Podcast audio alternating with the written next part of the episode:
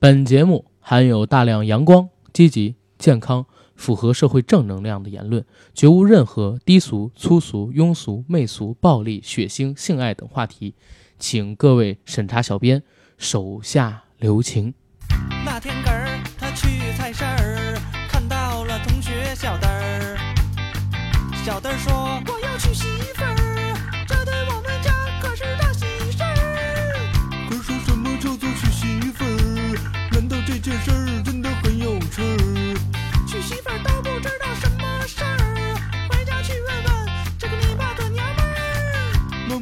什么叫做娶媳妇儿？难道这件事儿真的很有趣儿？儿子，你这个傻笨笨儿，娶媳妇儿可不是什么大好事儿。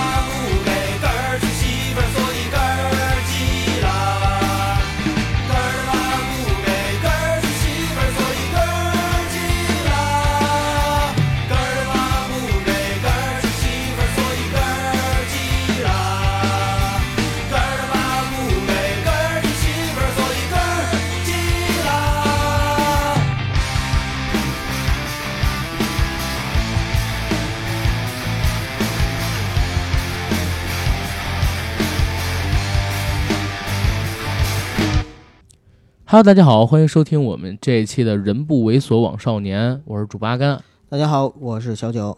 非常高兴啊，又能在空中和大家见面。这是我们《人不猥琐》系列的最新一期节目，哎，对，很久没有做这个话题了。对，好久好久了。嗯这应该是我们《人不猥琐》系列从建台初期开始到现在试经最久的一集，一个月试，经是啥意思？嗯，事隔最久的一试集，经最久。事隔最久的一集，嗯，一个月零四天，对。是吧？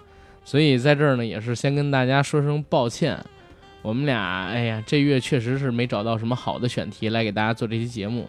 好的选题有，不敢做，对，然后剩下的那些选题呢，能做的又觉得没意思。没错，嗯，不过还好，还好，现在出来了适合让我们来做的选题，啊、又不是特别敏感，然后呢，能聊。嗯，又有一定的话题度支持，对吧？嗯，节目开始之前，先说说几个事儿。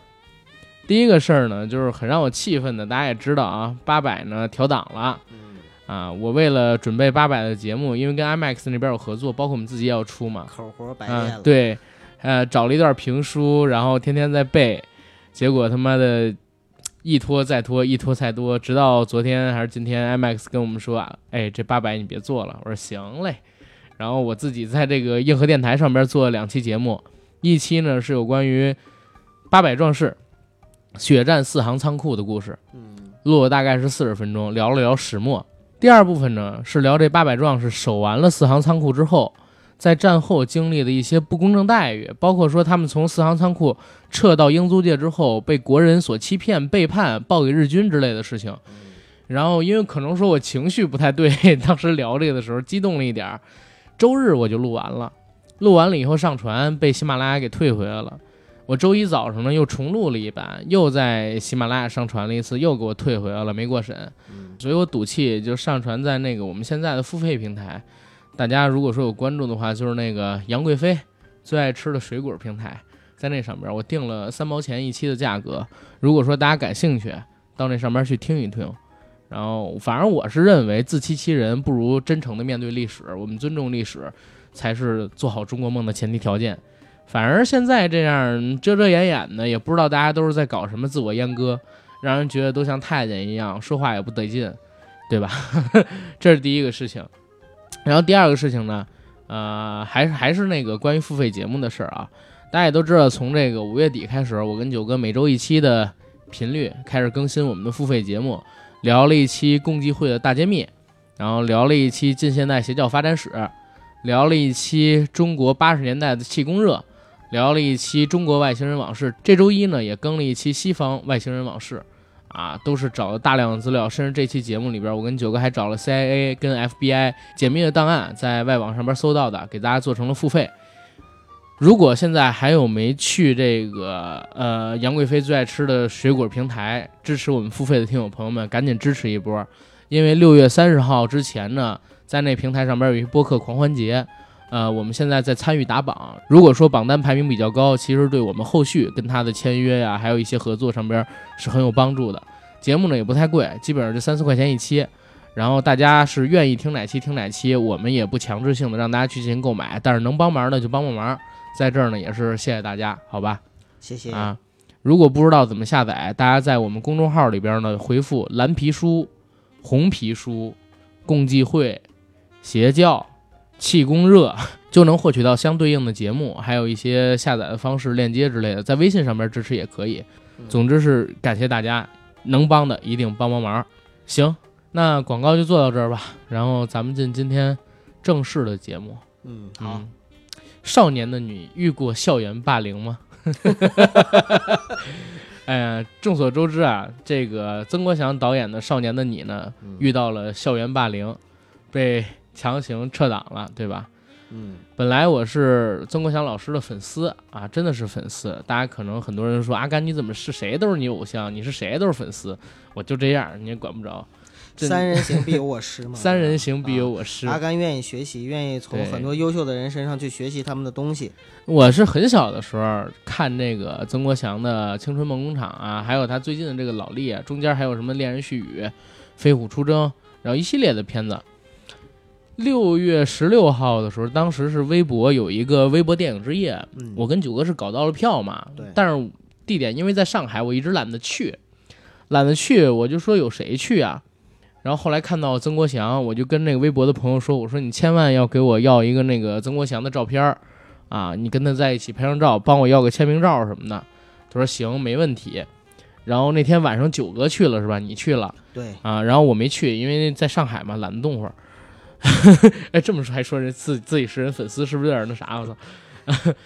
反正我是没过去，没过去。我那朋友拍了一张他跟曾国祥在一起的合影，给我发过来。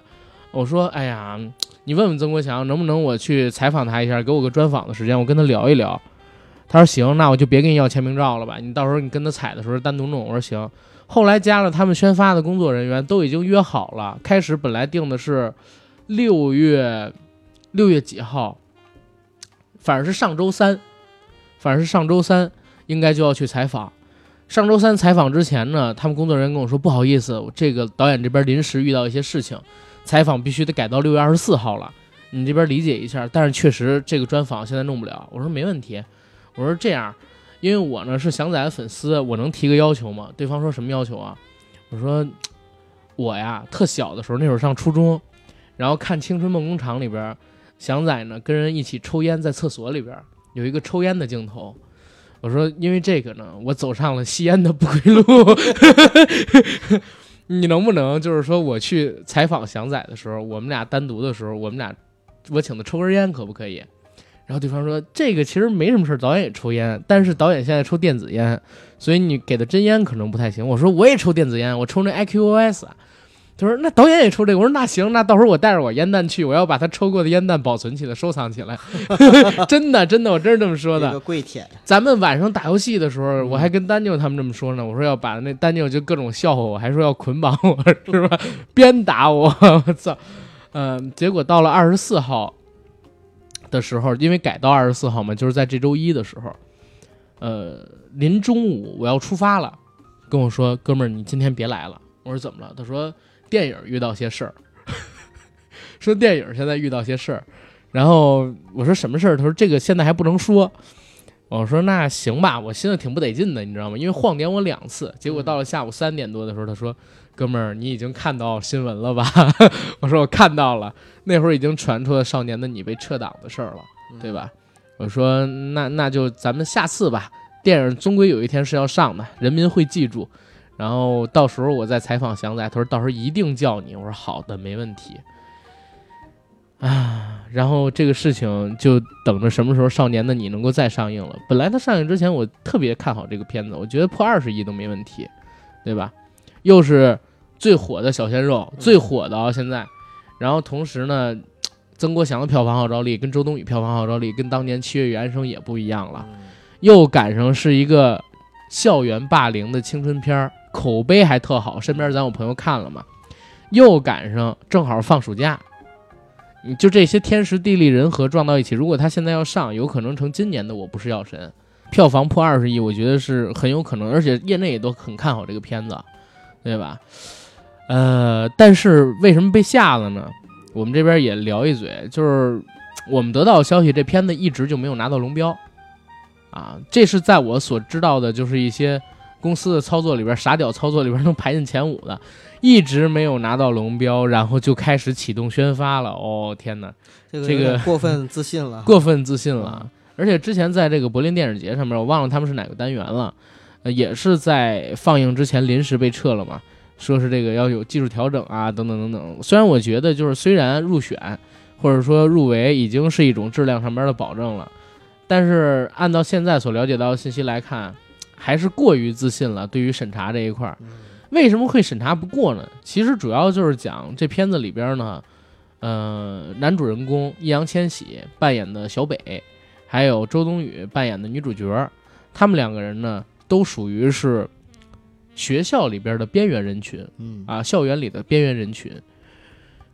小北是一个校外的野孩子，不良少年，常年参与打架斗殴 等等恶性事件，按学校里边的一一卡处分，啊谁谁谁打架斗殴这种恶性事件。然后周冬雨呢，在学校里边遇到了校园霸凌，进而呢，跟小北这样的校外的野孩子成了好朋友。嗯然后一起经历了一段残酷青春，而且据看过这个片子的同学讲呢，就是这片子里边有大量的暴力镜头的展示，啊、比如说街头械斗，嗯还有在学校里边学生跟学生、女学生跟女学生之间啊那种暴力的展示，可能是因为这一段吧 没有没有过审，但是我也我也搞明白为什么不过审。其实这个东西片方也已经进行自我分级了，我记得在上映之前他写了一个好像十几岁十几岁以下的观众，嗯，不要进影院去看这部电影吧，我忘了是哪是是不是这片子做的事儿了。哎呀，总之是挺让人心疼的。我我是很心疼阿甘啊，因为阿甘接二连三的受到打击，对，一直想看的电影啊。那我记得从去年啊，去年我们跟淘淘做节目的时候，聊到今年特别想看的时候，就讲到了八百啊，然后又一直期待了半年多，呃，其实不止半年多啊，从影片地向宣发就一直在期待，然后再到这个少年的你啊，然后再到少年的你。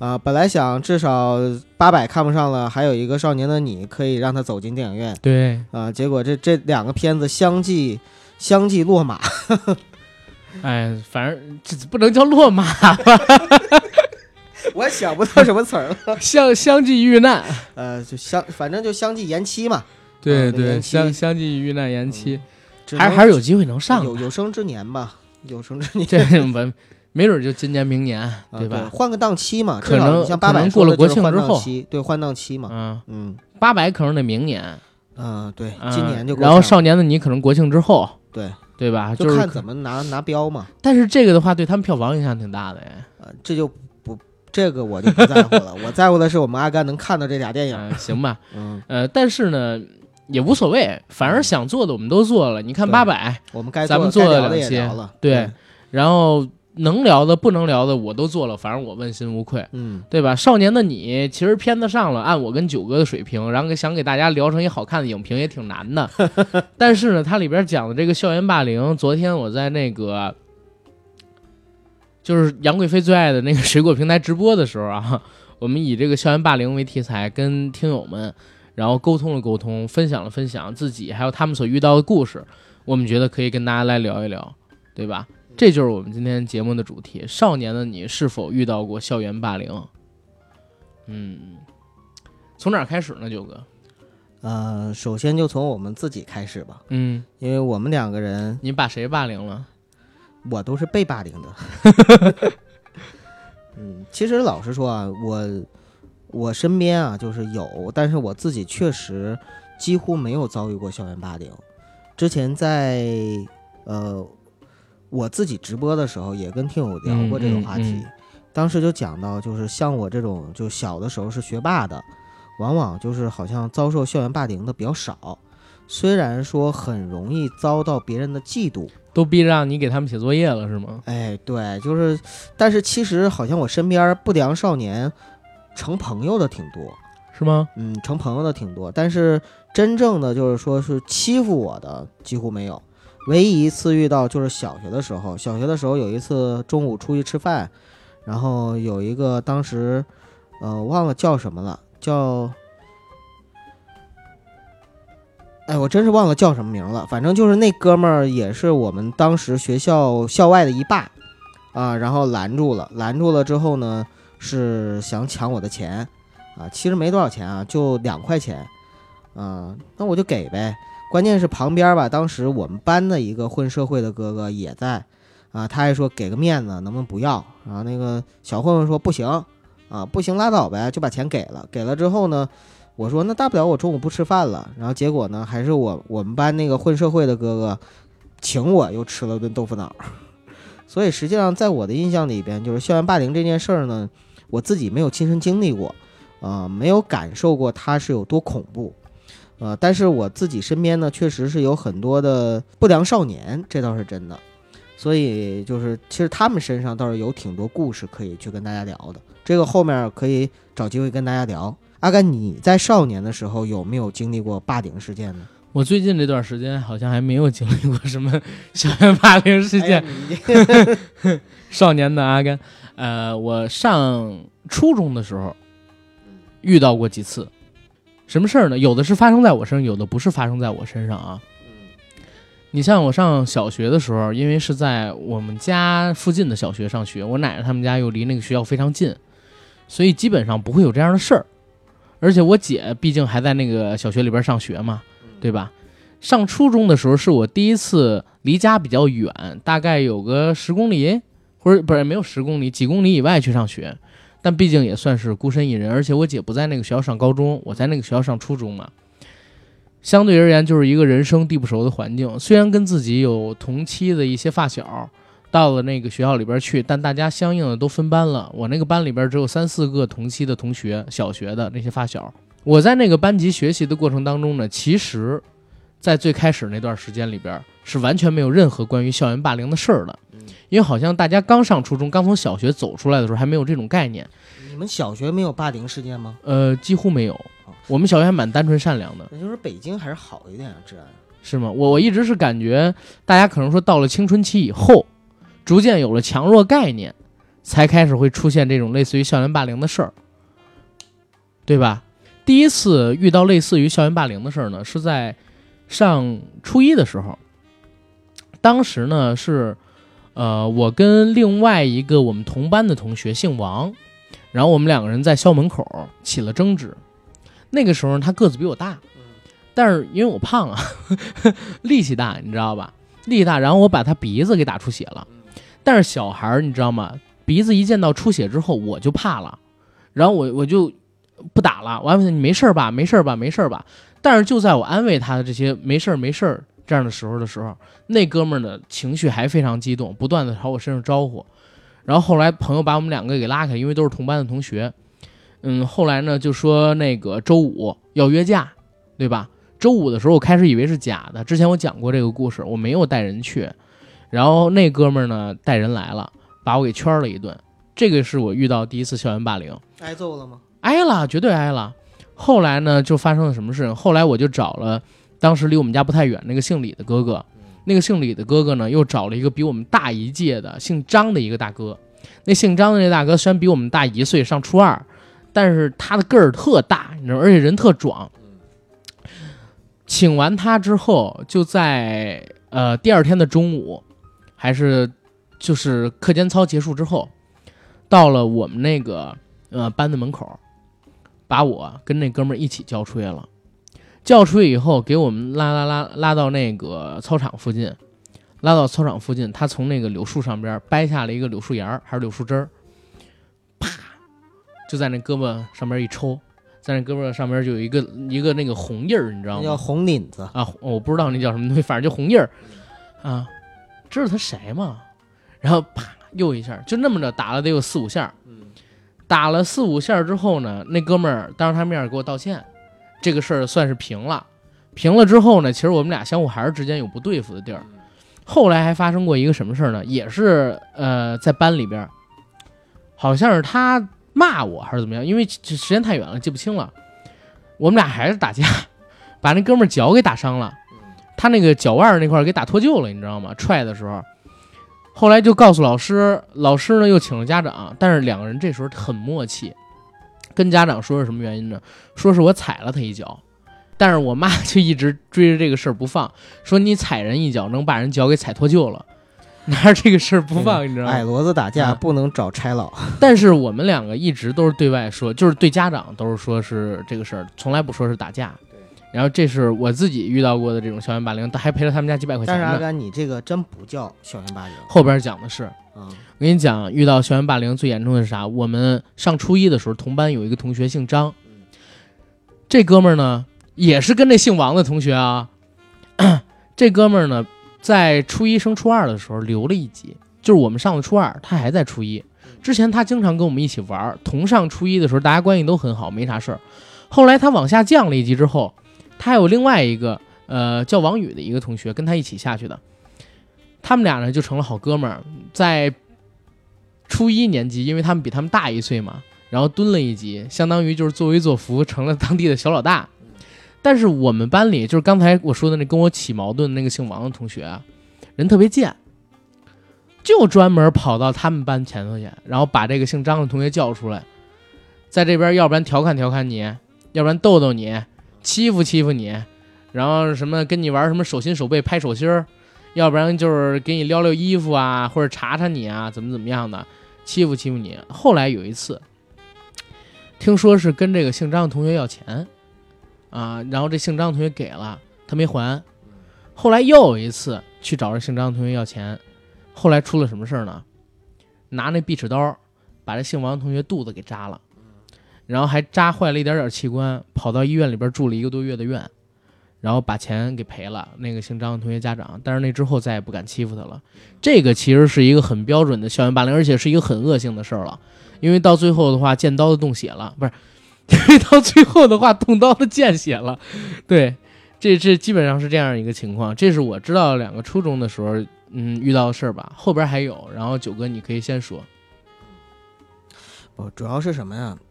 我说第一个不算是校园霸凌，是因为第一个实际上就是小孩子打架斗殴嘛，就是两个小孩打架，啊、或者说一帮小孩打架，那都不算校园霸凌。在我印象里，那一群人把我圈一顿，这不叫校园霸凌，我是忍无可忍。那个其实在我印象里边都不算是啊，好吧，啊，因为你还好啊，你在那个就是北京，我们东北那边小孩呢就可能更野一点儿，呃，而且我那个年代大概是在九九九五九六年那样子，那个时候其实香港电影的影响很大，呃，虽然《古惑仔》还没出来，但是其实黑社会的电影满大街都是九龙一凤是吗？就确实是大家啊，就是那些小孩儿，我们我我印象里边，就是在我五六年级开始，大家就已经开始出来混了，就是那些小朋友，啊，我印象里边呢，就是那些小混混当时能够野到什么程度，嗯、就是不光是打架斗殴，不光是能够，就可能过了两天之后就进了少管所，啊、我之前也跟大家可能是在节目里面分享过，我有点忘了，就是不是有有哥们儿跑到学校里边专门是，呃，连我们的老师都敢去打嘛，嗯，嗯，然后还动刀子了，对吧？把我们那个班级里边的那个大哥给打了，给捅了。然后后来我们就是有在五年级和六年级的时候，几乎人人每个男生都会带着匕首，就那个时候有那蝴蝶刀，还有弹簧刀，尤其尤其是那种就一摁嘣一下就能弹出来那个啊弹簧刀。那那种小时候都玩。那个时候其实还不算管管制刀具嘛，就没有那么大概念，我们都能买到。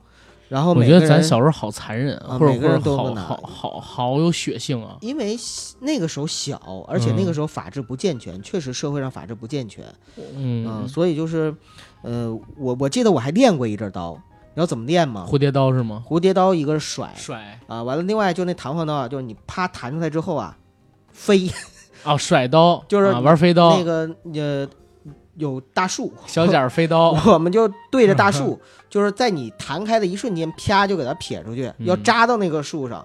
嗯啊，就就就是练刀。你想嗯想那个时候，大人都不管你这个，你就你就玩儿都可以玩匕首。你想当时我们东北那社会风气是什么样子，你就可想而知。我还记得特别有趣儿的一件事是什么呢？就是我们家那个时候住胡同里边平房，然后呢，我们家对面就是一个小学，但不是我的小学，是比嗯我们小学稍微好一点儿小学，嗯叫建华厂小学。然后呢，那个小学吧，呃，我们小的时候就是去那个学校玩儿，因为学校里边有体育设施什么的嘛，我们有的时候去玩儿，小学门口大门不让进，我们就翻墙进。翻墙进的话呢，就是从我们家那块翻墙过去，有一排铁皮房子，就现在看起来的话，就是那种就是可能民工住的简易房，但是那种简易房呢，它有那个房顶。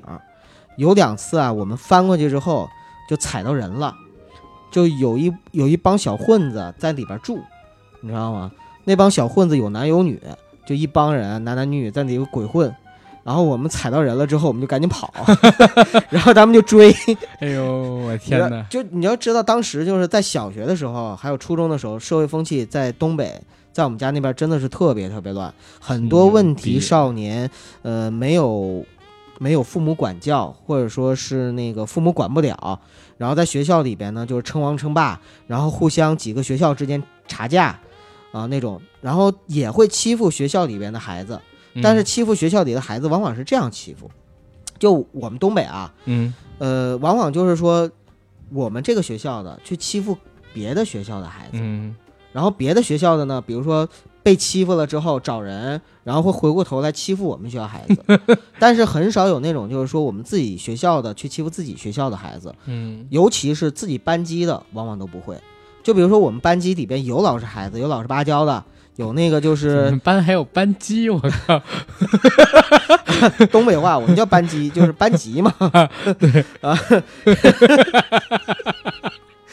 我 我听你这描述啊，我想到两个词儿，你知道吗，九哥？词儿？一个是那个叫什么贾文东，一个是叫小九是怎么炼成的？哎，你别说，就是那个六道写那个坏蛋是怎么炼成的。当时描述的其实就是我们东北的九十年代末的东北，对，就是我生活的那个时代。嗯，因为他当时那个时候是我看了之后，我就想他那个里边融合了齐齐哈尔，融合了哈尔滨，他肯定是黑龙江某一个城市。嗯啊，在那里你推测是哪儿？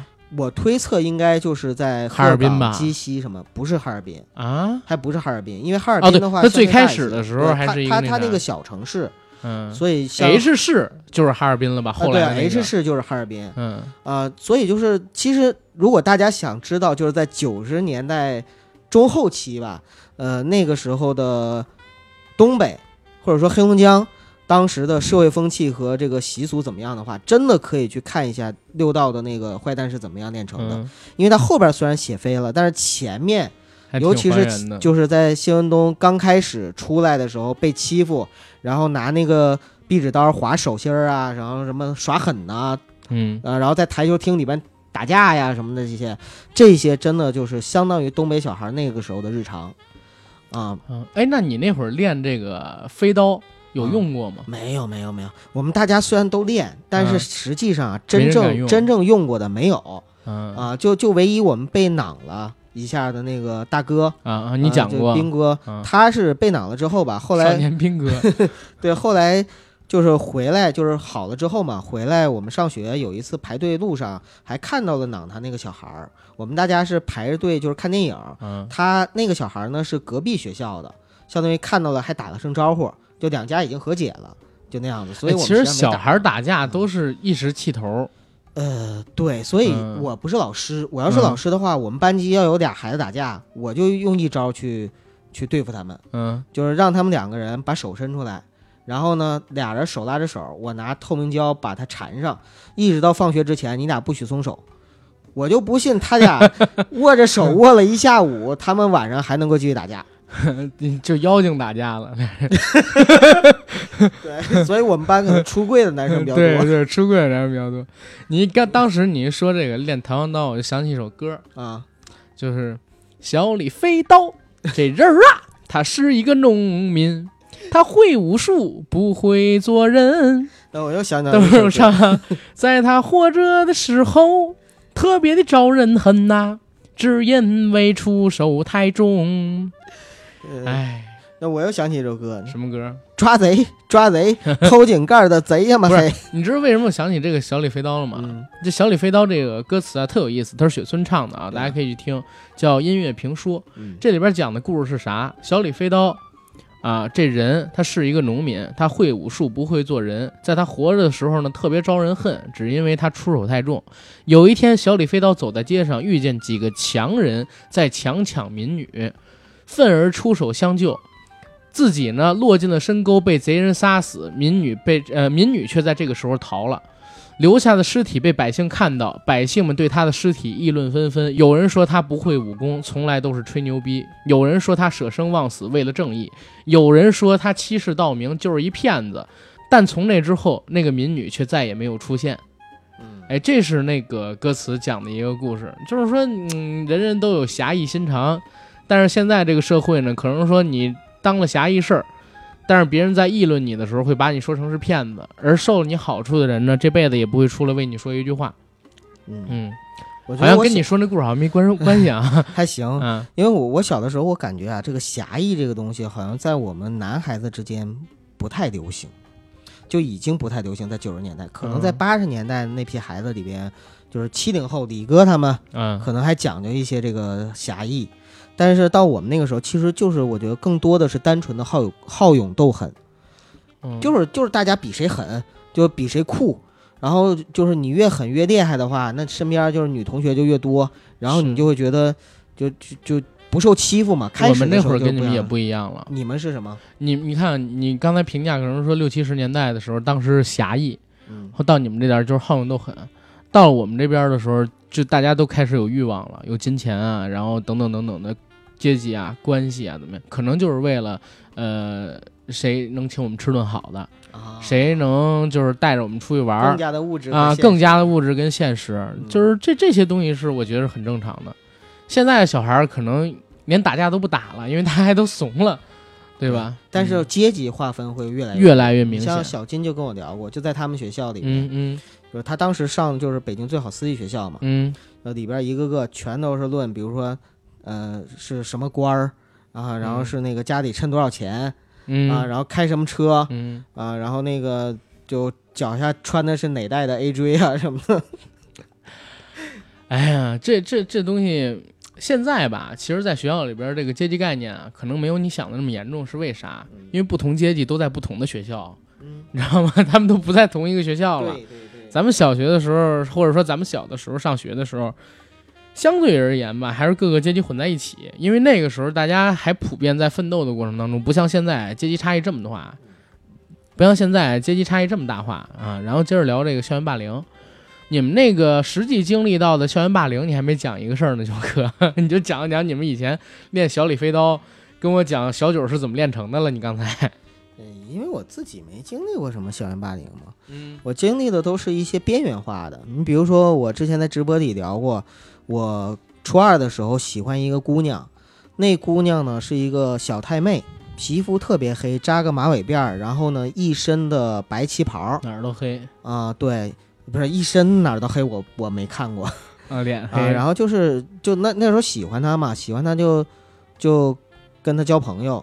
那交嗯朋友的时候呢，呃，有一次我们校我们呃有一次我们冬天打雪仗在学校里边，就是课间的时候，然后打雪仗正好他路过，路过我说，哎，那就跟他一起玩呗，然后就丢雪团丢他，丢他，结果旁边我们班级就是混社会的孩子，啊、有两个哥们儿看的就目瞪口呆，我说怎么了？然后他说，你你认识那个马迪？我说我认识啊，你用带真名吗？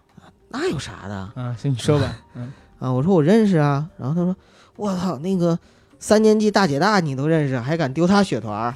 我说没什么，我们是朋友。嗯 所以就像这样的事情呢，有很多让我觉得说，其实没觉得说，呃，那种，呃，所谓的坏孩子或者说混社会孩子有多可怕，啊、一直也没觉得是有多可怕。嗯、我给你讲我知道校园霸凌真事儿。我上初中的时候，我们班里边呢有两个特殊的孩子，怎么特殊啊？这俩孩子呢，一个姓一个姓刘，还有一个姓张。然后他俩具体叫什么名儿我不说了，因为听听我们这个节目里边的有，就是北京的可能会真认识啊。嗯、其中的那个姓高的女呃姓刘的女孩，十八了，跟我们一起上初中。因为智力上边有一些缺陷，但家是本地的嘛，家里边呢就把他送到这个学校里边，想给他做到初中毕业，或者说弄到高中毕业，然后这样的话比较合适一点。我因为我跟他其实不熟，然后我们家离他们那边也很远，但是有他们家附近的那些孩子也在我们那个年级里嘛，都都喊他就是用那种在他名字后边加儿化音那样的称呼。北京经常拿这种称呼就就捉弄人嘛，经常在他名字最后一个字儿上边加儿化音。经常在这个学校里边遇到他的时候，开那种特别特别恶心的玩笑。现在想起特恶心，以前我们也跟着笑，你知道吗？明白。这女孩呢，因为她可能说有一点点问题嘛，就是每天身上都都不不是脏，但是有点乱，有点乱，然后经常会有鼻涕啊什么的。因为有这个毛病的人，长相就是你能看出来他有那方面的毛病，明白，就是在外表上面的话，啊对是有一点点正常人不一样。不是特别一样吧？反正现在我也快想不起来他当时到具体长什么样了。我们当时班里边呢，有一些男生，就是人家正经的，可能说让帮忙扫个地之类的事情，就支持这个女孩去。然后有一些女生也是轮到他们擦黑板了，因为当时是每就是一排一排轮流来嘛，对吧？这天今天本来是你们这个小排做这个值日，然后最后的时候全都扔给这个女生，让这个女生去弄，然后脏活累活全都是甩给她。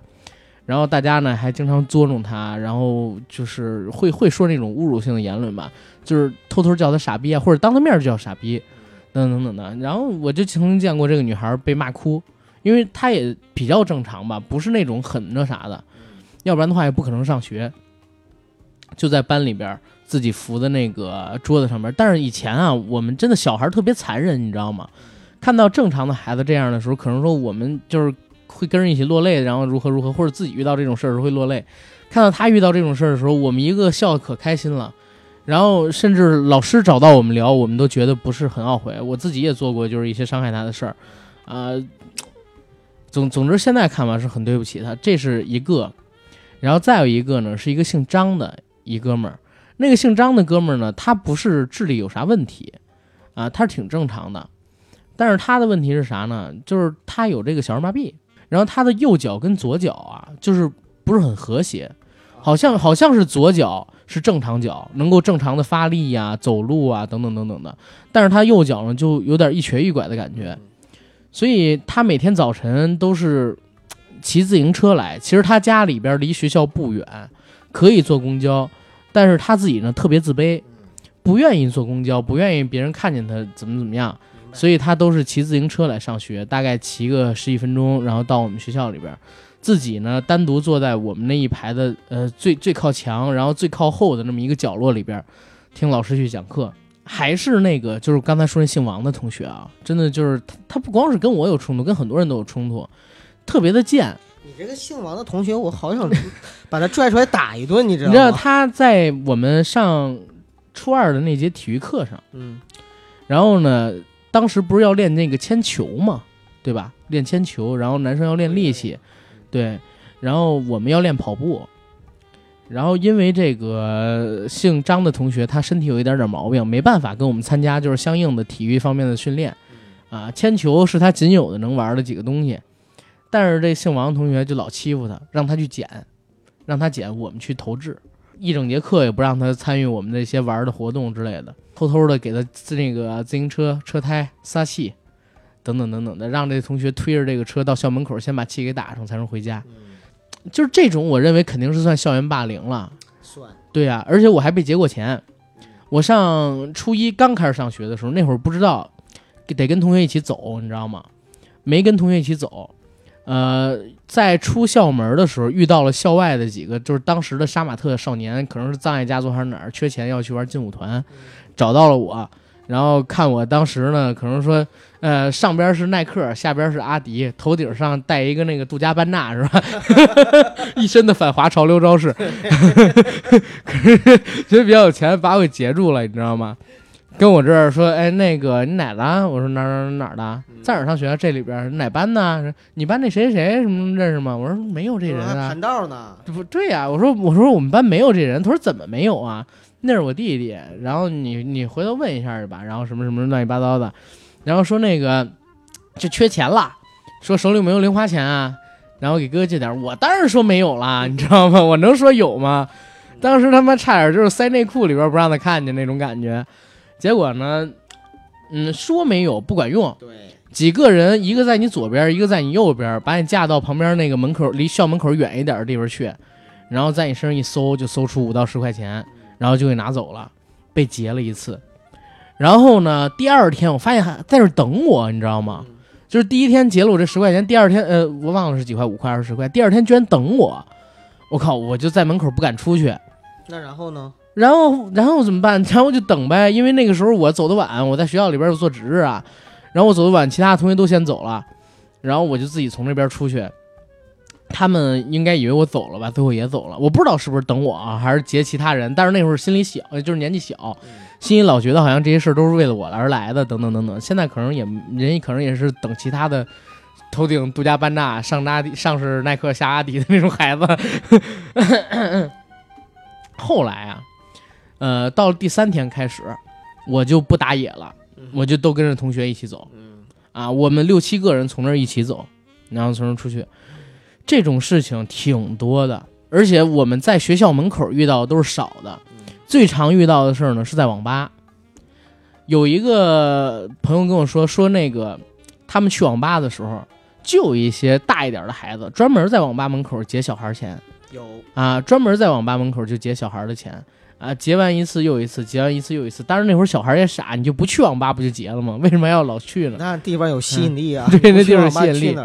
我们那个时候是去游戏厅和台球厅，也有结的是吗？啊，对你，你真的是勾起我回忆了。一开始的时候我想不起来，但是你这么一说，我突然想到，就是其实我们那个时候啊，呃，去台球厅和游戏厅，看到里边有一些，比如说像小混混的，嗯，或者是面不善的，我们真的是要躲着。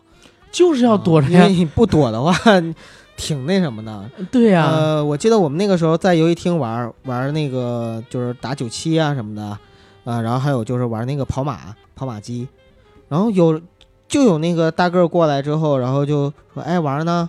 然后有币吗？”然后我们就掏吧，然后身上的币，其实其实他那个真的就是也不劫你钱，但就是你身上有币，他就给搜过去了，搜过去了，完了他自己玩，就那种。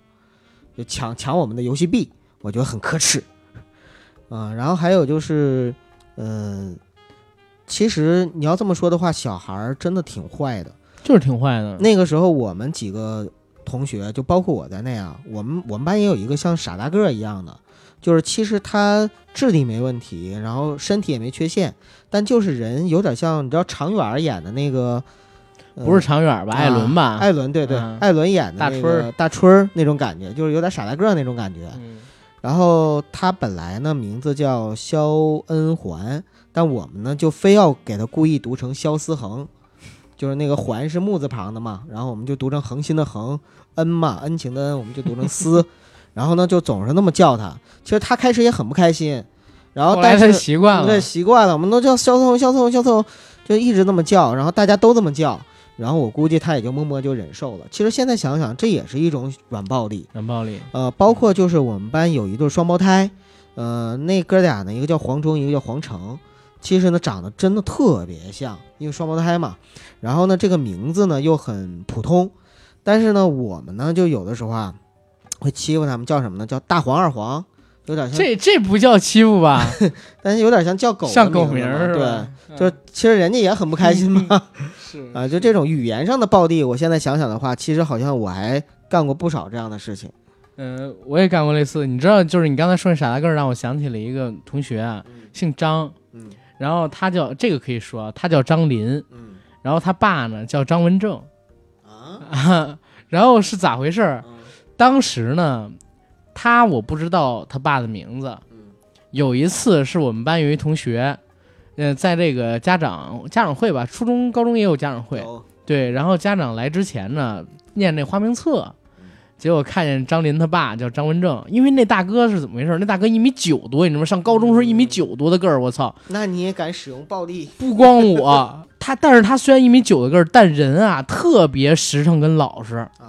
就是你你学生欺负人啊，不光欺负那些体弱多病的呀，智力缺陷的。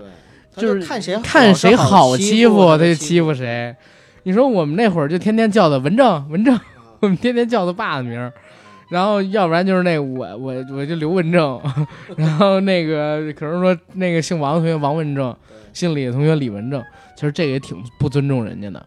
而且当时我们也不想想，他一干就是干死，是吧？一米九多大个儿，我操！而且是他练篮球，你知道吗？我操，又有块儿又有个儿脾气真是很好，特别好否则，应该反过来人欺负你们。对呀、很软弱的那种。所以你就说人贱嘛，嗯，就是这孩子的呃孩子，就是你在心智不太完成完全成熟之前啊，特别贱，对，是吧？然后只要见着好欺负的，就得上去欺负欺负。现在你想想，包括我跟你分享一事儿啊，嗯我呢上高中的时候，因为我爸不那个初中的时候去世了嘛，嗯我初中打过最狠的一个人姓什么呢？姓李。嗯然后也不知道是怎么回事儿，因为因为我我这事儿吧，就是很多同学也也都知道，嗯但是那同学不知道怎么回事儿。那天就突然，呃，我们俩也不知道为啥，突然他就说说说我爸的事儿，一下我魂儿起来了，你知道吗？摁着他就开始揍。嗯，然后我我也胖嘛，就有力气，那哥们儿也挺瘦的，梆梆梆梆给他揍的，就是眼眼都快打出血了。嗯然后老师叫过来，叫过来之后呢，呃，问了一下情况，问了一下情况之后，给他家里边打电话，然后人家家里又给我们家道歉，嗯这是属于另外一种状态。但是那个其实也算是一种暴力，你知道吗？给我气的那。我觉得这是这不叫霸凌，这也不叫不是，这叫暴力，暴力事件我我跟你说啊，为什么呢？因为如果当时我不打他，嗯就会变成一种霸凌。啊，对，就是变成他对你的一种霸凌。不光他呀，就会陆续的周边所有的人都会这样的。所以，哎，你看阿甘，嗯，你及时的制止了自己被霸凌，你知道吗？就是遇到很多的事情，只要你第一次的时候你反反抗了，，对，哎，只要让人觉得你不好欺负，你后边所有的事儿都没有。哎，在这儿我真是有一个不成熟的小建议，就是在听我们节目的听友，呃，我看到很多社会上新闻事件啊，今天没跟阿甘分享这些，因为我觉得这些东西其实我们在微博上面啊、微信上面啊，随便一搜就能搜出很多来，各个学校的，呃，很多的霸凌的事件，我看了之后，我都有在想，就是为什么这个孩子会被欺负成那个样子啊？嗯有的时候我觉得原因在家长。还有一部分在孩子，呃，还有一部分在孩子本身，在家长在哪儿呢？就是，呃，家长跟孩子有些是留守儿童，嗯呃，有些呢是确实就是家长跟孩子沟通的特别少，嗯，甚至都没有发现孩子被欺负或者精神状态不好，嗯呃，这绝对是家长教育的缺失。但另一方面呢，就是在孩子在哪儿呢？就是不管是你怎么样被欺负，其实孩子你说就都都是班儿大班小孩儿，对吧？啊、没有说那个就是几个成年人欺负你，这是两两码事儿。就都是班儿大班小孩儿欺负你的时候，就算人多点儿，嗯、又能怎么样呢？就是你要是真的去反抗，或者说及时的去拼了命的去反抗的话，真的有可能就是说有了一次，但是就没有第二次。对，第一次都不会成型，你知道吗？对，我给你讲一个事儿啊，就是昨天，呃，还是前天，我们直播的时候，嗯听友跟我们讲的。一个真事分享一下。这位听友呢是咱们一个女听友，她跟她男朋友现在应该是在新泽西读大学，马上就要毕业了。啊，他们俩人现在同居，但是分房睡。这个你不用讲，没必要。那天在直播间里边跟我聊了四五十分钟这个事儿，就是我们聊到那个校园霸凌的时候啊我，以为聊同居的事儿。没有，因为我为什么提一嘴这个，我是鼓励鼓励她男朋友，然后，呃，呃因为她男朋友也是咱听友，我们还一起打过游戏啊。啊，她讲自己遇到什么校园霸凌的事儿，她是天津人，然后她呢在初高中的时候，因为其实家里边比较叛逆，自己成绩呢不是特别的好。那如果说在北京啊或者天津这样的城市有过呃经历的朋友会知道，有一种东西呢叫做戒毒。对啊，当时我还听岔了，我说啊，你初中、高中你就戒毒？他说不是这个戒毒，对，怎么回事呢？你比如说北京，因为他这个学的东西比较浅，录取分数线比较低，所以可能上高中的时候，有一些家长呢会选择把孩子送到其他城市去上学，但是学籍不挂在其他城市，等到高三的时候、初三的时候，再把这孩子呢给送回到原来的学校去参加最后阶段的复习。这样的话，一般能考一个比常规更好的成绩嘛，对吧？所以呢，有这种借读生存在。这姐们儿当时也是经历了类似的事儿。她上高中之后呢，家里边儿就给她送到了，嗯，那个学校的名字她说了，但我们不说是哪儿了啊，当地的一个高考大校，啊，一个一个高考大校，老师也接待了，家长呢也把她给送过去了。送过去之后是住一个六人宿，全都是女孩。他们那个班级呢，大概女生反正比较少，一共就两个还是三个女生宿舍。但是她到那儿第一天，这些女生就不是很待见她。她到那儿之后，她爸爸呃把她给安排好了，然后给放在那儿。放在那儿之后呢，她可能是动了人女生一下台灯，人家女生就对她有点呵斥的意思。而且呢，其中有几个女生特别不喜欢他，所以他到了那个学校之后就感觉很压抑。压抑到最后变成了一个什么样的情况？就是每天在宿舍里哭，或者每天偷偷到厕所里边去哭。抑郁了。对呀、因为那些女生，她她形容啊，这是我转述她的话，然后可能因为我只听了一遍嘛，转述有可能不到位的地方。她讲说这些女生呢，也不跟她说话，然后也不跟她沟通，对他实行冷暴力，冷暴力孤立他。，对，孤立他，然后呢，上课什么的也不叫着他，等等等等的，还干了一些比较过分的事儿，比如说啥呢？比如说偷他的手机，把他的手机然后扔到这个下水道里边给冲走，而且当面告诉他就是我们偷的你的手机。然后这个女孩急了，咱们听友急了，还报警。他爸呢本身就是一警察，当时是派了呃他们那个一个认识的女民警过去去拷问这些女生，结果发现这些女生的心理素质特别好，面对拷问说的是滴水不漏，而且把祸水呢还引到了这个咱们听友身上，说咱们这个听友本身有道德品质问题，还偷别人的暖水瓶啊等等等等的。而且瓶怎么偷啊？是，然后你听我说呀，为什么说到暖水瓶呢？因为他的暖水瓶也被人偷了，被人偷了之后，他也找老师去，然后到了后边呢，他父亲想解决这些事儿嘛，家长就说找这个，呃，他们聊一聊。有一次在送他过来上学的时候，就说说那有什么事儿可以跟叔叔说，你缺什么东西了，让叔叔给你们买。然后有一个女孩呢，就坐在那个呃上铺，因为都是那种宿舍床嘛，上下铺，坐在那个上铺，翘着腿跟那个叔叔说：“叔叔，我想要黄金，你给我买吗？”然后他爸呢，当时也是压着火吧，不想引起什么矛盾。还有同学呢造咱们这个听友的谣，说这个女生呢把学校老师给惹了，老师特别不喜欢她。结果咱们这听友他母亲就去单独找这个老师道歉，结果发现也没有这么回事儿。在这几年的时间里边，过的是属于特别的压抑。然后像我刚才说的偷偷的哭这种情况，几乎每天都在发生。后来又出了一个什么事儿呢？后来是咱们这个听友啊、被这群女生给围了，这群女生围着他要打他，然后急了，躲在厕所了？不，嗯、不是躲在厕所，躲在宿舍里边，一群人围着他，他抄起一把椅子，然后又跟他们打架，然后把他们算是给顶回去了。顶回去以后，呃，其实咱们这个听友到后边特别自豪的跟我说啥，说你知道吗，阿甘，他们虽然这样对待我，但是后来我也想出怎么对待他们，就是我戴着我的耳机，他们说什么我都不听，他们就像打拳打在棉花上面一样。哎，我心里想，我说妹妹，你这个真的不是反抗，你知道吗？只会引来越来越变本加厉的这种，呃，对你的暴力吧，不管是冷的也好，还是孤立也好。后来呢，我就分析这女生为什么会遇到这个事儿。她说，其实可能是因为嫉妒。第一呢，我说你长得好看吗？她说我长得还成吧。然后这是第一个问题。第二一个问题是啥呢？是她就是属于在他们班里跟男生关系比较不错的那种，跟男生的关系很好，能玩到一起去。这是第二个。第三一个问题是啥呢？第三一个问题是他不是去戒毒的吗？然后他们家家庭条件还不错。他跟我讲了几个事儿，说他第一次去这个宿舍住的时候，他用的暖壶就是挺好的暖壶，然后他用的那个台灯呢是护眼灯，啊，因为他母亲怕他眼睛被这个台灯给伤害，但是其他的那个台灯都没有他好。然后他穿的呢也比较时尚一点儿，然后他当时用的手机呢也是一个智能手机，就是挺好的。他就后来一直在想，是不是因为这些女生嫉妒他，然后导致这个问题。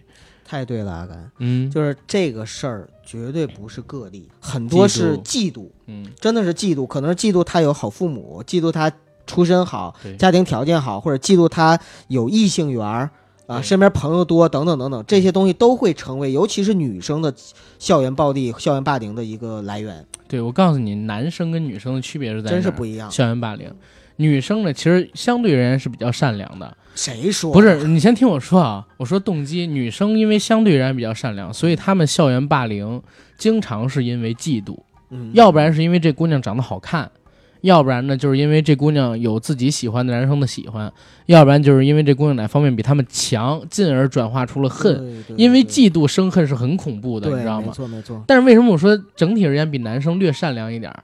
因为男生啊，为什么会有校园霸凌？就是恶趣味跟好勇斗狠。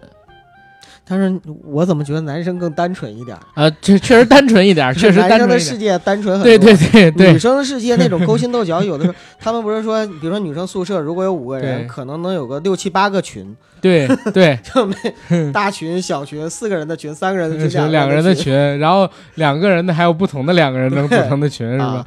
这个确实是，但是我就觉得吧，女生不太会因为好勇斗狠跟其他人有这种，比如说嗯障碍跟缺陷，嗯，就去跑去校园霸凌，他还是要有一个起因的。对对对。但是男生虽然简单一点、单纯一点啊，可是他做的这个校园霸凌的事儿更多。只是只是啊，你最后会发现，如果女生去校园霸凌其他人，做的比男生狠太多了狠。太多了，前些日子我在微博上面看到的那个女生校园霸凌事件，就是因为呃有一个女生长得好看，嗯然后他们班里边吧有一个所谓混社会的大姐大，然后喜欢那个男生，跟这女生稍微走得近了一点儿，把这女孩呢拖进厕所里边，拽着自己一票朋友狂打乱踹、揪头发，甚至扒衣服拍裸照发到网上，而且还要去笑去骂，然后各种转发。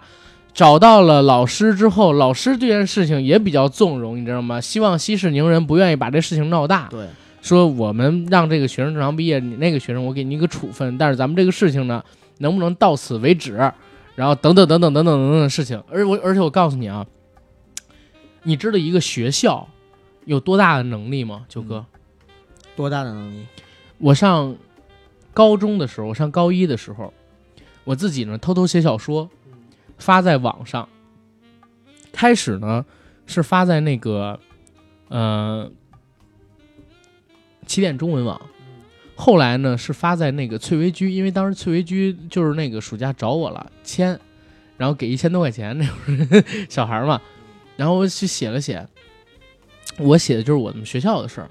但是我一直用的是就是 X X 那种去代替，结果呢，就刚写了一段时间，有老师找我，有老师找我，就说你是不是写了什么什么东西，然后你在哪儿哪儿哪儿，我说我我是开始不承认，你知道吗？后来老师就查出的是我，那他怎么查出来的？我不知道，那是一个很普通的中学，然后我是一个很普通的高中学生，然后我写的这个学校呢，就是还没露学校的名字，你知道吧？结果就被他妈的学校里边的这个这个老师给发现了，就我都不知道老师是怎么发现的。可能他就是那个翠微居的用户。但是我那个小说特别没名儿啊，你想想几十万人在写呀，对吧？？点了你，我我觉得不是有人点或者怎么样，因为这个事儿我都没对外说过。那怎么可能呢？我跟你说啊，就是怎么回事儿？我从那之后就一直怀疑各个学校其实跟网监局有关系，真的啊，我一直怀疑各个学校跟网监局有关系，学生的一些思想动态，学生的一些这个呃聊的东西啊，他们都要监控的。我在想这些，然后他们在学也各种在网上找自己的负面新闻嘛，找到就删，找到就删。你像学校的贴吧、学校论坛、学校的那个校内网，还有我们这些写有关于学校故事的，我操，都他妈每天都有专门人去搜。我觉得他们得做公关等等等等的事情。嗯，就从那之后啊，我就对这种机构、学校什么的，我充满了怀疑，然后充满了特别敏感，你知道吗？我操！嗯就因为这绝对是真事儿。我初高一高二暑假的时候，我写的这个，结果他妈的就被查出来，让我把那给删掉，你知道吗？年级主任亲自找我谈话，嗯关键我都不知道他们怎么找出的是我，你知道吗？关键我都不知道他们怎么找出的是我，很神奇。就是我没跟同学说过，只有我我姐他们知道这事儿，但是他们也不知道我写的书具体叫什么名字，也不知道那个里边内容是什么，结果就被学校老师给发现了，而且还能找到我这个你是人你，是怎么？就是用什么？是用家里电脑还是怎么的？用家里电脑。那 IP 是不是 IP IP 那会儿啊，我跟你说是啥？那会儿用 QQ 就能注册，嗯用个 QQ 邮箱就可以注册，不用手机号，你知道吗？那个年代不用手机号，不用微信就，能注册，就是他能查到你发帖具体的那个 IP，应该是啊应该是然后通过 IP 地址查到，就比如说那个具体的那个家长名字啊信息啊就可以了就能查到。呃，或者就直接能搜到我 QQ 号吧。对，用我 QQ 号一搜，因为那个时候我 QQ 号叫什么叫铁面还是啥其实，想要人肉一个嗯人还是很很容易的。对我，我经常人肉人，啊，希望大家不要人肉我们俩。好吧，好吧，好吧。呃，其实说这么多信息，要想人肉早能人肉出来了，对吧？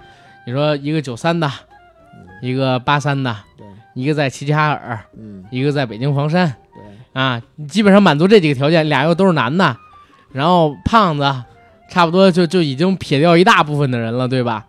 然后你再按这个，就是你做电台，其实不都不用，就啊只要拿着我们加了我们的微信之后，按图索骥，很多东西就已经出来了。我没发过图哎，不不一定是图，嗯真的不一定是图。按图索骥的话，能查出很多东西来。呃朋友圈赶紧设置三天可见我赶紧设置三天可见年可见啊，你是半年可见，我是一个月可见，现在设置的。咱们再说回这个校园霸凌啊，就是九嫂她亲身经历过一次校园霸凌。呃，我现在想来的话，就其实还是很心疼她。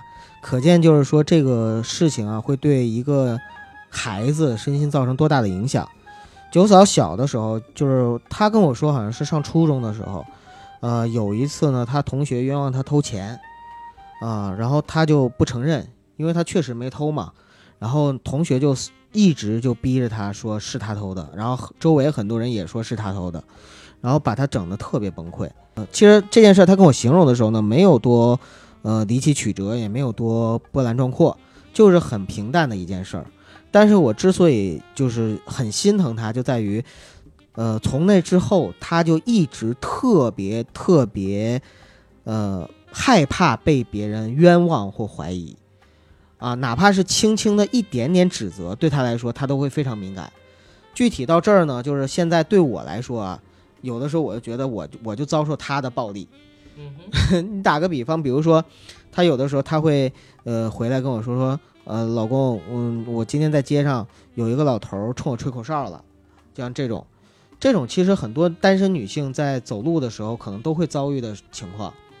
呃，然后我呢也也听了之后，开始的时候也表示很愤慨，但后来发现这个呃这种事情也实在是没办法，因为我如果是出在他身边的时候，他呢就不会遭遇这样的事情，所以我也没有没有办法说帮他去出气啊或者怎么样。因为说实话，眼长在别人身上，其实咱们管不了别人。很多的时候就是你哪怕是看，就我要是身边就是我跟他出去的时候，要是身边有任何一个人，哪怕对他吹个口哨或者看一眼，他要跟我说，我都能过去揍揍人家一顿。关键是我没有啊，你知道吗？这种事儿就是在我出去的时候，往往都是他回来跟我说。所以呢，呃，后来有的时候啊，呃，就他在说的时候，我就说，我就表示出了一种就是是不是真的？你是不是太敏感了？这样的态度。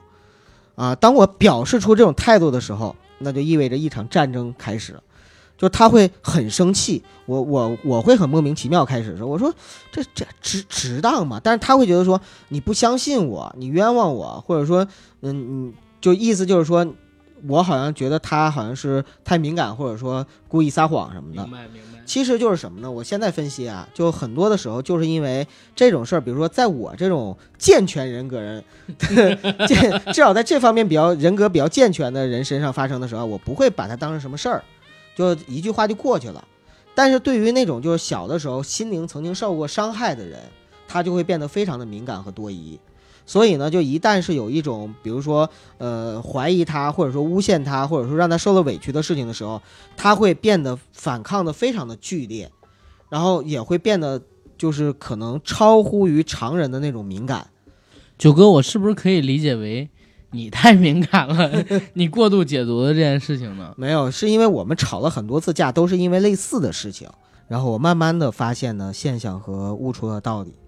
行吧，但我还是觉得你有点过度解读的这个呃成分在。回到我们刚才说这个校园霸凌啊，我就一直在想，我开始提到的那个我们上初中的时候遇到的那两个同学的故事，一个男孩，然后右脚还是左脚可能有一点不方便的，一个智力上面可能说有一点点问题的。其实现在回想，我当时做的很多事情对他们的伤害也挺大的呀。你像那个同学，因为他跑不过我们，我们经常会拿着他的书，然后在班里边乱跑，啊，然后塞到一个可能需要跳起来才能够到的东西，不是，然后把他的呃午饭啊或者其他的东西塞到一个可能跳起来才能够到的书那个书柜上面，或者说那个吊灯上面、树上面，会干这样的事情。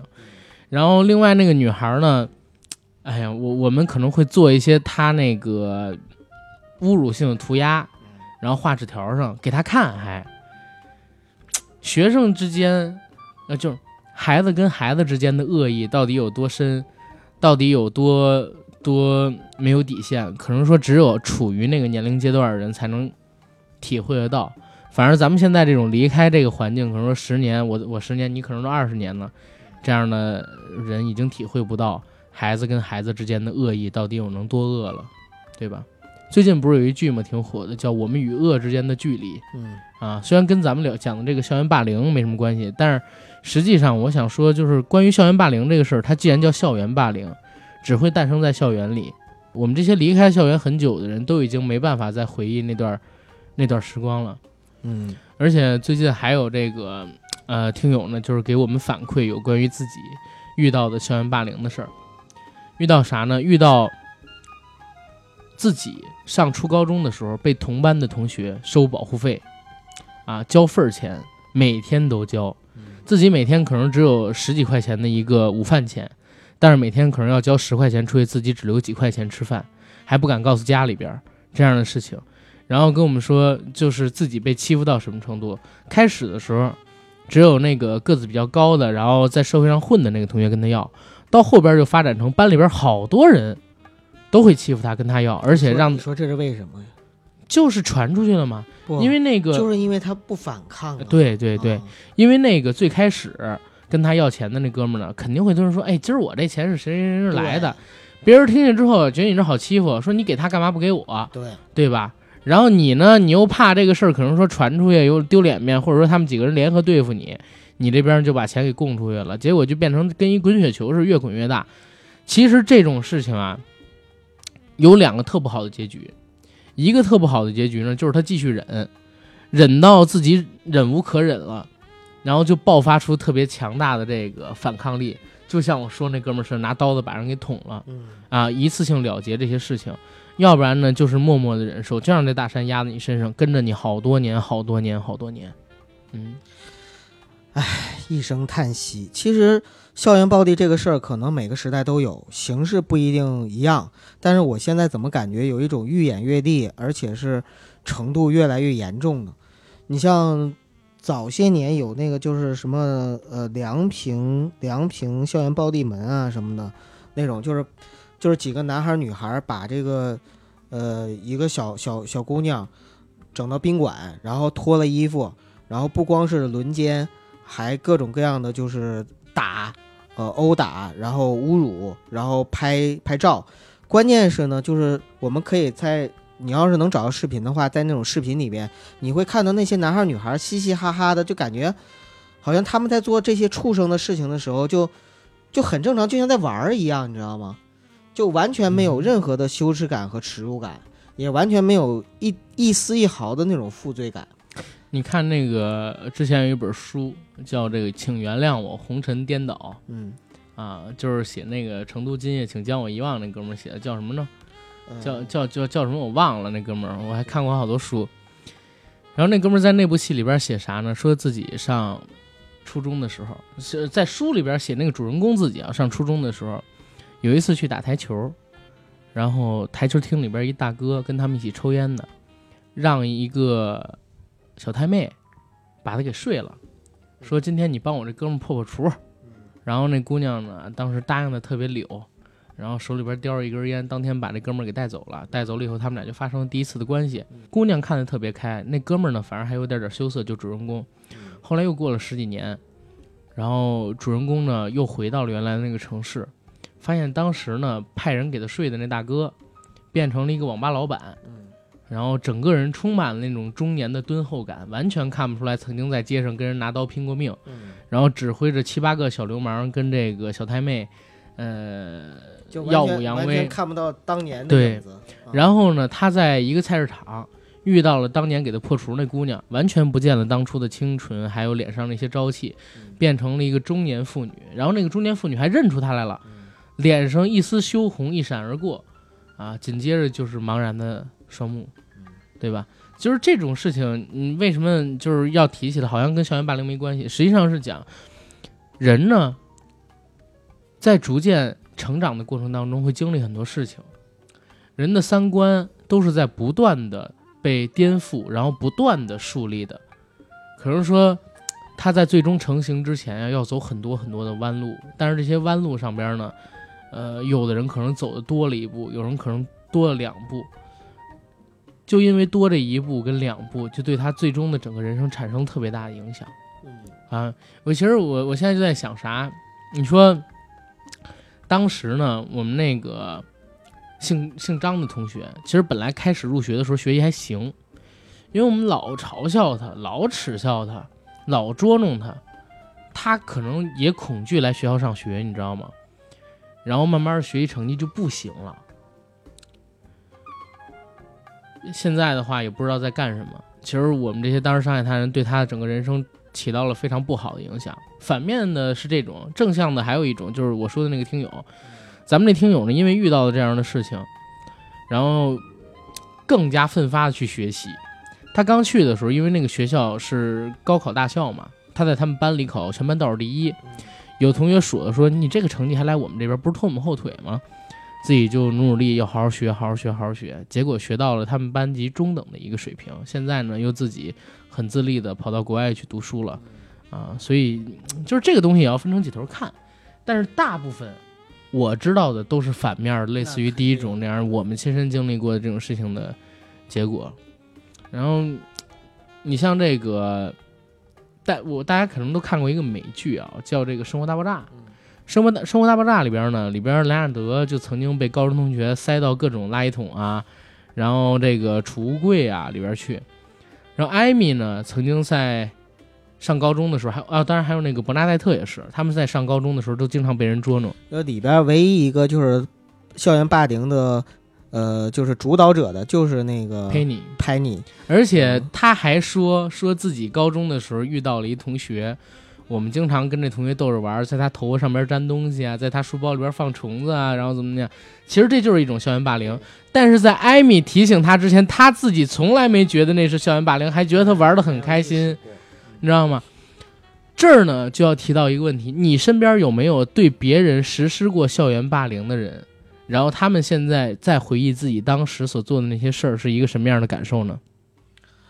反正至少我觉得我跟阿甘还是挺愧疚的，就是，嗯、也没有你跟谁校园霸凌了？我挺愧疚，还好。我我我那个时候不是也就是开同学的玩笑嘛，然后开他名字的玩笑啊，等等等等，还是想说声对不起。其实，嗯，因为也毕竟失联了，茫茫人海中很多的事儿回不去了，很多人也再见不到了。嗯。嗯你像我认识一哥们儿，然后那哥们儿呢姓孟，呃，当时呢就对我们，我其实现在其实怎么说呢，我我其实真的想分析一下啊，你知道我们是发小，我们是发小，然后也不能叫纯发小吧，呃，他们俩是发小，我是他们六年级跟初中的同学，他们俩是发小，以前关系还不错。但是上了初中之后，不知道为什么这姓孟的哥们儿呢，就老欺负那哥们儿，还跟那哥们儿结钱，嗯，你知道吗？他们俩家离得还不是挺远的，明白。是在一个小区吗？还是怎么着？我都不知道。嗯，就这样的事情，我不知道怎么会发生。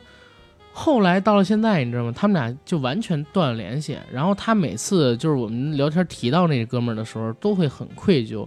但是那哥们儿已经完全不会原谅他了，啊！但是现在发展的也还行。但是我不知道为，哎呀。就就这种事情吧，只能是在年少的时候能做得出来。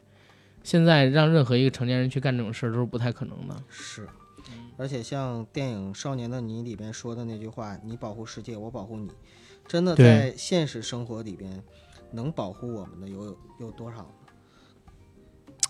这话你你要了解深了，你知道吗？这话你要了解深了，九哥。我我这边正好也要说一嘴，嗯其实，在现实生活当中，周冬雨跟易烊千玺这种故事发生的可能性是极小极小的对。绝大部分我知道的都是女生遇到了校园霸凌之后，委身给了校外的某个小流氓，嗯，或者说校内的某个大哥，寻求保护，寻求保护。北京有一个东西叫什么，知道吗？叫认哥。嗯，知道什么叫认哥吗？其实就是找一个保护伞，就是我跟你睡，嗯你是我哥，嗯知道吗？这在这在两千年代初，还有九十年代末的北京是很常见的。呃，所谓的认哥就是这么一个事儿。基本上，嗯，我们所接触到的所有故事版本都是，可能说女孩原来学习成绩还不错，长得漂亮一点儿，因为嫉妒被同班的女生霸凌，嗯对吧？然后这个时候呢，她自己没有办法反抗，只能委身于这些社会上的流氓混混。结果呢，人家可能就是玩玩的，也不会跟你认真，对吧？然后糟蹋完了你，可能说还让其他的朋友们，他们那个一起混的兄弟们一起糟蹋糟蹋，大家一起开心开心。对，所以这个事情就是对，呃，孩子的一个身心健康啊、影响啊、发展啊、整个人生啊，都起到非常不正向的一个影响。其实你说在学生时代的孩子，他们三观还没有树立，然后很多的时候啊，遇到事情的时候真的特别无助。呃，中国跟西方的家庭还不一样，就是西方的家庭里边呢，就是父母跟孩子的相处模式很像朋友，有的时候呢还愿意去沟通，然后去呃聊一聊孩子自己的事儿。但就像这样，我们在影视作品里边还能看到很多，就是说青少年叛逆的这样的事情。那你说在国内呢？国内就是基本上很多的，我不知道那个就是千禧一代之后怎么样啊？因为毕竟我们八零后都做父母了嘛，呃，但是就是在我们那一代的时候，基本上就是父母跟你聊，也就是聊你的学习啊，你的成绩怎么样，然后成绩好了为什么好了，成绩坏了为什么坏了。至于你在校园里边发生的事情啊，有什么呃，基本上就是不会怎么聊，我们也不会跟父母去聊。那我我挺苦逼，因为我初中的班主任跟我妈妈，呃，我初中的班主任，呃，他的爱人跟我妈妈是同事，所以基本上我白天犯了什么事儿，晚上我妈就知道了。明白了，明白了。有点衰啊、但是但是实际上啊，就是在孩子如果遇到了这样的事情的时候，不管他是哪一方，他是欺负人的那一方还是被欺负人那方，其实他可能都是无助的。就是孩子第一次伤害别人的时候，可能他也会恐惧，或者说他也会恐慌。但是当他发现伤害人没有什么代价，或者说伤害人之后，哎，没什么事儿，他可能慢慢的就会甚至还能落点好处。对，他就他就慢慢的就习惯了，麻木了，就不觉得这是什么事儿了。然后很多孩子受伤害了之后呢，受欺负了之后，他没有正确的途径，他不信任学校，然后不信任老师，然后不信任家长，认为学校帮不了他，家长帮不了他，老师也帮不了他。在这样的时候，他的三观就会被扭曲，然后他就会寻求一些社会上的所谓的能够帮助他的人。所以实际上，我认为校园霸凌事件的存在，其实就是教育上面的一种缺失吧，无论是社会教育、家庭教育还是学校教育。嗯，我明白。呃，然后再接着再讲那个刚才我说的那个咱们听友提到的故事啊，他当时跟我讲这个故事讲了四五十分钟，其实我在听的过程当中，我真的是不断的想打断他，因为我在我因为我认为啊，他当时的处理方式特别的不对，知道吗？就是默默的去忍受。其实当时我就聊，我说你遇到这种事情，像你这种处理方式绝对是不行的，包括你手机丢了，你去报警，警察问不出来，结果这件事情就不了了之了，也是不行的。为什么？因为你不知道人有多恶。当他发现做一件坏事，哎，没后果，没有人惩罚我，第二件坏事就会应运而来，第三件、第四件，频率越来越高，事件越来越恶劣，直到说嗯出现了非常恶性的事件之后，可能说才会暂停一段时间。直直到直到你想看的电影再也看不到了。嗯，好吧，好吧。然后在这个，呃，在沟通的过程当中，我就跟他举了几个事儿。我说，如果我是你，当时我手机丢了，又有人跟我说我的手机就是被他们偷走的时候，我直接就会动手了。你偷了我的手机，其实我都可以忍。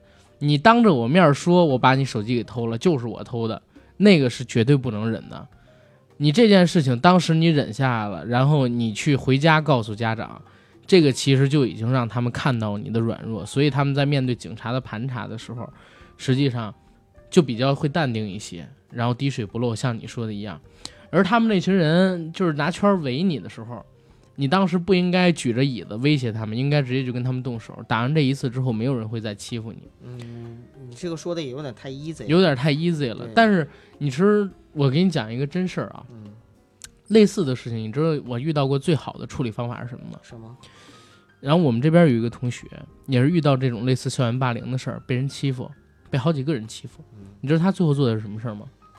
他就指着其中一个死命的咬，嗯他不扯别的人，就指着其中一个，每次打就专打那一个人。就是打群架就这样打，呃，不是啊，不光打群架，每次打专指着那一个人，每次就是遇到事儿，然后报老师也只告那一个人，然后就把群体矛就把群体矛盾变成个体矛盾，而且那次是把那哥们儿打得特别惨，所以到后来都没人惹他了。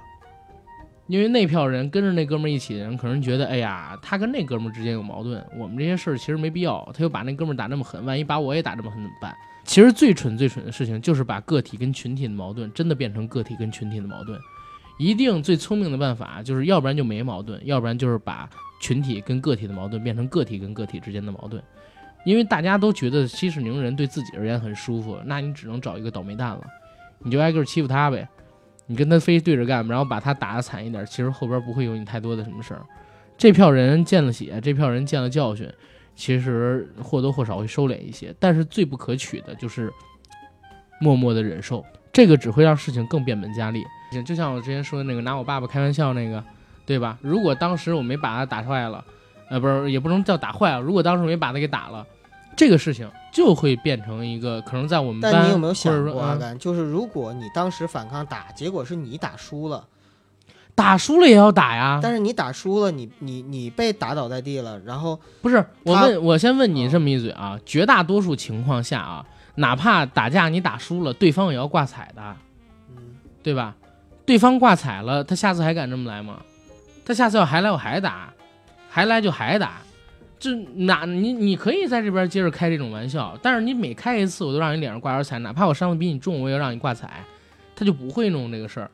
所以你是理想主义者，你你换算到我那个情况，第一，我肯定不会跟我家里边说嗯遇到这样的事儿了，对吧？第二呢，我也肯定不会跟老师说，因为这个还是挺有自尊心的一个事儿。那当时能靠的就只有我自己，对吧？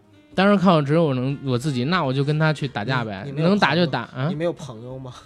这种事情怎么会？跟朋友说呀。不，这种事情一般我都不跟朋友说，都是自己去解决。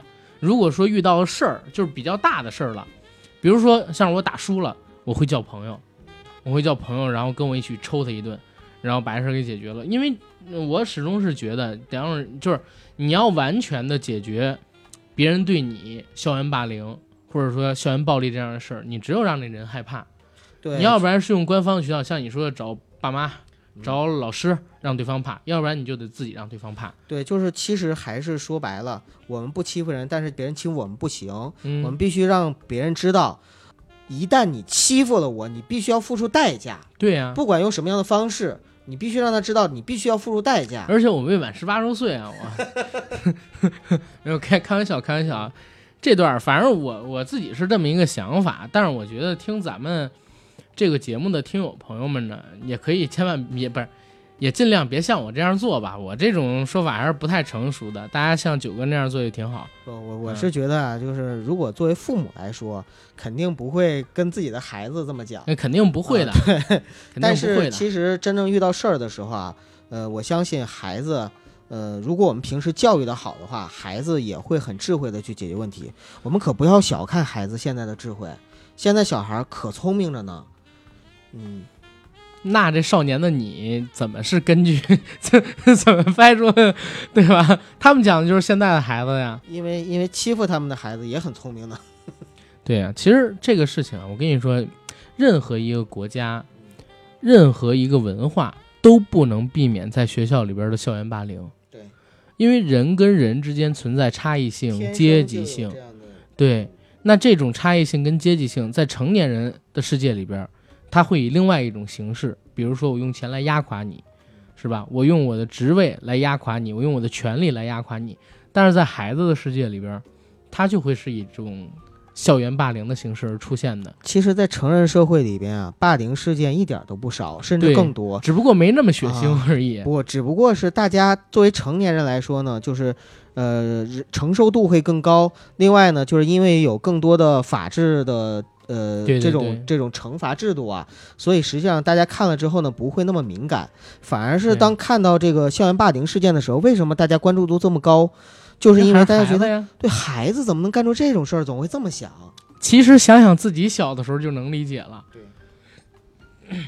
其实想想自己小的时候就能理解，成年人的世界其实也挺也挺有霸凌事件。前些日子不还出了一个中国不允许有这么牛逼的自媒体存在这样事儿吗？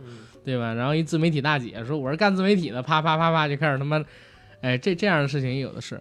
然后接着说回到这个孩子这个事儿啊，我我先重复一下，我先声明一下我刚才观点啊，我这个确实是不太正确的啊，大家别有样学样。遇到这种事儿呢，肯定要抗争，但是自己千万要把好这个度，你知道吗要保护？好自己，至少啊要保护好自己。千万把好度吧。我一般我觉得大家都能保护好自己，你知道吗？我就怕自己这个没拿好度，把别人给伤害了，在伤害别人的时候伤害到自己了，啊，咱千万别开这样的玩笑。因为我是遇到过类似的事儿，我现在就在咱们聊这期节目之前啊，我就想，如果当时我没有奋起反抗，我偷偷的坐在这个桌子上哭了，你信不信？第二天这哥们儿遇到我就还会这么喊。嗯，然后第三天，班里边的同学遇到我就这么喊，到了第四天，可能说整个年级的朋友遇到我就这这么喊，知道吗？然后从那之后，我可能就失去了跟他们平等交流的这么一个呃状态，整个人走向了深渊，这很有可能很的有可能。啊、很有可能。所以当时我特别为自己的勇敢而骄傲，这种事情，嗯，很难去依靠别人解决。你你依靠家长吗？依靠老师吗？老师找他去谈话，没准这哥们还记恨你呢。你在老师面前打我小报告，好嘞，以后每次我都这么叫你，或者我就在背后，在你听不见的时候，我跟别人去谈这件事情，跟别人议论你这件事情，让越多人知道越好。还是把还是要把你名声搞臭，就是学生跟学生、孩子跟孩子之间的恶呀，你很难以揣测明白的。只有就是还处在那个年龄阶段的人，能够理解清楚。我也是在昨天、今天回想这个事情的时候，我想了很多，然后才揣测出来这些东西。所以一定要勇于反抗，但是前提是保护自己，当然也别对其他人造成太严重的伤害。嗯，行吧。然后咱们这期节目可以到这儿了。差不多。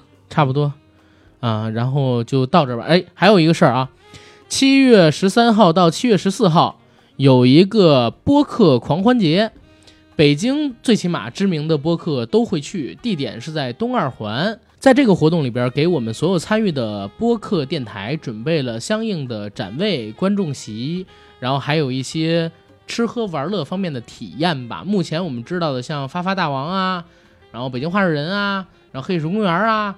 硬核电台呀，硬核电台呀，还有硬核电台啊，都会去。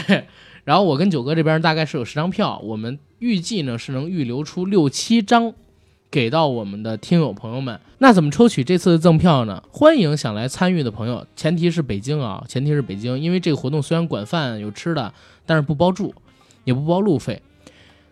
请在我们从今天开始更新，一直到七月十号之前更新的节目下方留言，我跟九哥呢会择优进行选取，希望大家可以中奖。参与起来的时候呢，我跟九哥看看能不能再组一个饭局，在活动结束后，咱们硬核电台自己再去聚个餐，好吧？好，然后尽量要是漂亮的小姐姐哟，因为我们俩想在这个呃播客狂欢节上面卖一卖我们的 T 恤。是希望能有好看的小姐姐给我们当模特。对，给我们当模特，帮我们去卖 T 恤，对吧？然后你在这边呢是可以见到阿甘、九哥、发发大王，然后这个老道、呃艾文他们的真容的，在这个活动上边，赶紧过来吧，好吧？大家一起来玩一玩。然后最后还有一件事情，加我们微信群的，请搜管理员微信 J A C K I E L Y G T 的个人微信，让他拉您进群，好吧？我们下期节目见。